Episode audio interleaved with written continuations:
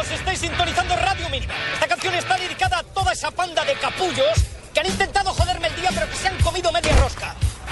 La canción se titula Iros todos al infierno.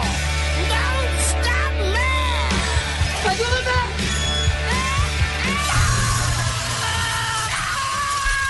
Para Clara, Tito, Natalia, Amalia, saludo de película como siempre en este Bienvenido de domingo. nuevo, con todo y Muchas gracias, buñuelos, Con todo y Luis buñuelo, pero por supuesto, lo prometido es deuda siempre. Tiene que venir a Medellín un día porque eso de antojarlo a uno de buñuelos sí está muy cruel. Hay que ir, hay que ir. Ustedes que están de festividades por allá, por estos días en Feria de las Flores. Además hay Festival de Cine Colombiano en Medellín también. Siempre dentro del marco de la Feria de las Flores hay un Festival de Cine Ah. colombiano que es muy importante y muy tradicional y es organizado por la misma gente que organiza el Festival de Cine de Santa Fe de Antioquia. Ah. Así que es un evento muy, muy, muy bien organizado. Y ya que estamos hablando de cine en nuestro idioma, pues justamente nuestro primer recomendado se llama La Chispa de la Vida. Ya está en cartelera. Es del director Alex de la Iglesia, uno de mis preferidos del cine español. Él se caracteriza por hacer películas de humor muy negro, muy sarcástico, con personajes algo bizarros. Él hizo El Día de la Bestia, hizo La Comunidad. Hay una película que me encanta de él que se llama Crimen Perfecto. Diver- ¿Perfecto? Perfecto, es divertidísima.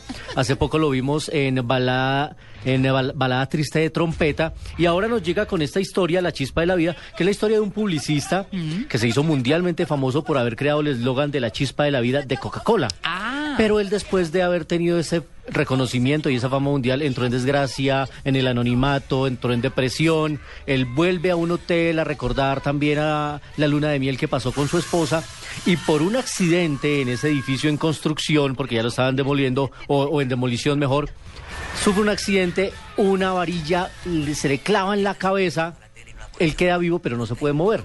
Ah. Lo que sucede es que ese hecho termina convirtiéndolo de nuevo en la sensación en los medios de comunicación, lo que le da un nuevo giro a su vida. Es O una sea, que anda película con la varilla en la de cabeza, ¿o humor qué? negro, pero no se puede mover. Y de ahí en adelante, ustedes tendrán que ver esta divertida película de uno de los directores más reconocidos y talentosos eh, del país ibérico y que estuvo hace dos años en el Festival de Cine de Cartagena. Yo estaba montando una fábrica hace muchos años, una fábrica de bolsas. Y pensaba poner bolsas Tito, la chuspa de la vida. Pero no, no funcionó, no, no le fue bien. Ay, no, Tito. Buenísimo, buenísimo. La chuspa de la vida, no. Buenísimo. No fue muy exitoso que digamos. Y alguien que ha tenido chispa en el cine, aunque últimamente no en, en su campo financiero, es el señor Nicolas Cage, invitado para nuestro siguiente recomendado. Kiss. So sweet. Every father talks to his little girl before he commits a class H felony.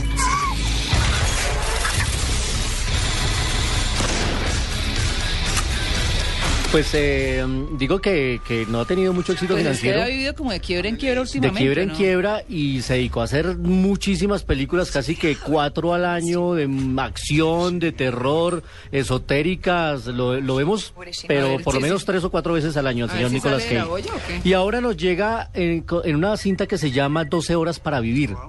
Es el título que le han dado en Latinoamérica. Es la historia de un ladrón de bancos que es traicionado y después de pasar ocho años en prisión sale, pero un ex compañero le secuestra a la hija y le exige que para poder entregársela o devolvérsela con vida tiene que darle 10 millones de dólares. Él entonces tendrá que recurrir a su experiencia para intentar volver a sus andanzas, pero salvar la historia de su hija. A mí se me antoja que esta historia es muy parecida a una película que hizo Johnny Depp que se llamaba Nick the Time, en la que él llegaba con su hija a una estación en Los Ángeles, le secuestraban la hija y lo obligaban a él a matar a una senadora o a una candidata a la- a- al Senado. Entonces es como el mismo cuento, le secuestran la hija y lo obligan a él a hacer algo que no quiere. O Entonces, sea, eso muy- quiere decir que no, parecida. no le va a ir muy bien, ¿o qué? Pues la historia es como muy repetitiva. Vamos a ver, se va a estrenar esta semana. Nicolás Cage es, eh, igual es un nombre que llama y que tiene su público y que les gusta. claro. Eh, está también en esta película Josh Lucas, dirigida por Simon West.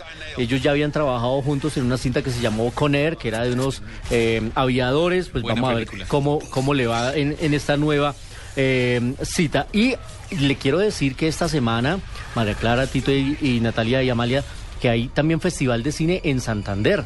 Arranca el 5. Que Carlos Muñoz está muy metido en eso. Él es el padrino de ese festival. Sí, sí, sí. Eh, del 5 al 9 de agosto, Bucaramanga y sus municipios aledaños se visten de fiesta porque va a haber la quinta edición de este festival que en tan poco tiempo se ha convertido en uno de los más importantes. Eh, es dirigido organizado por una mm, fundación que se llama Prensa Libre, que es liderado por Erika Tatiana Salazar, que con- junto con su esposo van a los festivales, contactan a los directores, traen muy buenas películas, los están invitando a festivales internacionales y han organizado un festival muy serio que yo creo que en pocos años se va a convertir en uno de los más importantes del país, si no es que ya lo es. Eh, están llevando muchos invitados, han logrado el patrocinio de Cine Colombia para este año, todas sus funciones serán en las salas de Cine Colombia del nuevo centro comercial Cacique, además cuentan con el apoyo de Caracol Televisión también y tienen grandes novedades, están llevando muchas películas, entre ellas Blancanieves, la película eh, española que se ganó 11 premios Goya de Pablo Berger y que hace parte de nuestros recomendados también, van a tener el estreno en 3D o el reestreno, podríamos decir, de Jurassic Park, que 20 años después vuelve, pero en 3D y lo van a tener primero allá en el festival. Además le van a hacer un homenaje a Luis Buñuel, ahora que hablábamos de Luis Buñuel. Es que Luis Carlos Buñuel. Vamos a cambiarle, vamos a cambiarle el nombre de ahora en adelante. Sí. Arroba Luis Buñuel. Buenísimo, buenísimo. Carlos Buñuel. Y pues van a tener allá también esa retrospectiva, además mucho cine colombiano y muchos invitados, estará Carolina Gómez, estará Carla Giraldo, hay un conversatorio con Dago García y Harold Trompetero a propósito de sus uniones y de su éxito con sus películas de comedia. Le ha ido muy bien a The Rolling por Colombia, ya lleva más de 180 mil espectadores en nuestro país, así que, que, que bien por el cine colombiano, bien por los festivales, porque este segundo semestre es de muchos festivales, ya se nos viene el de Neiva, se nos viene el de Pasto también, después el de Santa Fe de Antioquia, el de Toro Valle, o sea que se nos vienen muchísimos festivales que son más de 60 en el país. Eh, que Pero eso es bueno. chévere, es muy Pero bueno. es bueno, Es muy bueno claro. porque alguna vez me dijeron en justamente en un foro en el Festival de Cine de Tunja, lo importante no es llevar el, el, el público al cine, lo importante es llevarle el cine al público. Claro. Y eso me parece que, que, que, eh, que la ANAFE, que es la Asociación Nacional de Festivales, pues está haciendo una labor muy chévere de llevarle cine a todas estas regiones. Y por último, vamos a recordar a un grande de Hollywood hoy en 35 milímetros que mañana conmemora un año de fallecido.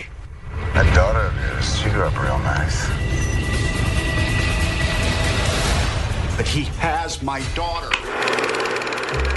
35 milímetros en Blue Jeans. Who's afraid of Virginia Woolf? Virginia Woolf, Virginia Woolf. Who's afraid of Virginia? Pues a la que escuchamos ahí es Elizabeth Taylor, Eso Ah. me imaginé. Que se ganó el Oscar por esta ¿Quién le película. Se ríe como Natalia, yo pensé que era Natalia. No, no es. No. Sí ve, Eh, Un poquito menos bonita. Una, una película del 67 que le valió el Oscar a, a Elizabeth Taylor, pero la traemos a colación porque hoy recordamos a uno de sus esposos, dos veces casada con el Richard Burton. Mañana conmemoramos un año de su muerte. Él murió en 1984 a la edad de 58 años. Este actor británico que murió en Suiza y que sin duda hace parte de las grandes leyendas de Hollywood. Hizo también papeles bíblicos, eh, hizo mucha historia, pero pues eh, lo recordamos en su ¿Y papel los también. hijos que Luis Carlos que eran como tan complicados? Eh, siempre s- fueron y- Sí. y, terminaron siendo muy complicados. Eh, él se casó dos veces con Elizabeth Taylor, de- sobre todo después de esa aclamada, publicitada y polémica Cleopatra en la que él era el famoso Marco Antonio. Y bueno, pues, pero sin duda fue uno de los grandes de Hollywood, el señor Richard Burton, a quien hoy traemos en 35 milímetros aquí en Blue Jean, con esta película que está basada en una obra de teatro, Quien le teme a Virginia Woolf, dirigida por Mike Nichols, que después hizo El graduado con Dustin Hoffman y que recientemente hizo una gran pieza cinematográfica con Julia Roberts, con Natalie Portman, con Clay Owen, que conocimos aquí como Closer. Feitas todas ellas, ¿ah? Ah, yo que soy enfermo fan de Natalie Portman No, y obviamente. Julia Roberts también y una cinta muy buena Closer que además tiene una banda sonora bellísima Y que además es de una realidad. Va uno a ver en la vida real. Un y el amor es así.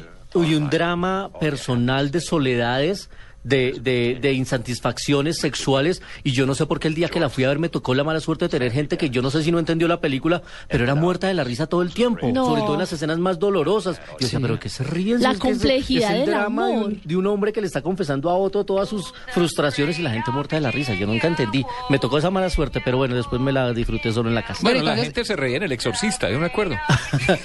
se reían, sí. No sé si de los nervios o de qué, pero la gente se reía. Sí, sí, sí, es increíble. Es un- le toca a un público muy dispar en las salas. Don Luis Carlos. parte de la democracia. ¿Cuándo se vuelve a ir a Nueva York? No, pues no sé, no sé. Vamos a ver. A propósito, a propósito, la película mm, que estuvimos viendo y por la cual entrevistamos a Denzel Washington y Mark Wahlberg es la más taquillera este fin de semana en los Estados Unidos, con eh, 28 millones de dólares, seguida por Wolverine, que tuvimos a- eh, hace la semana pasada aquí en exclusiva Hugh Jackman. Así que estamos con los que son Hugh Jackman, Denzel Washington y demás. Son los más taquilleros estos días en los Estados Unidos y pasarán próximamente aquí en Blue de Blue Radio en exclusiva. Don Luis Carlos Buñuel, muchas gracias. Muchas gracias a ustedes. Creo que no me voy a librar de ese apodo nunca. Yo creo que ya quedamos graves. Ahí.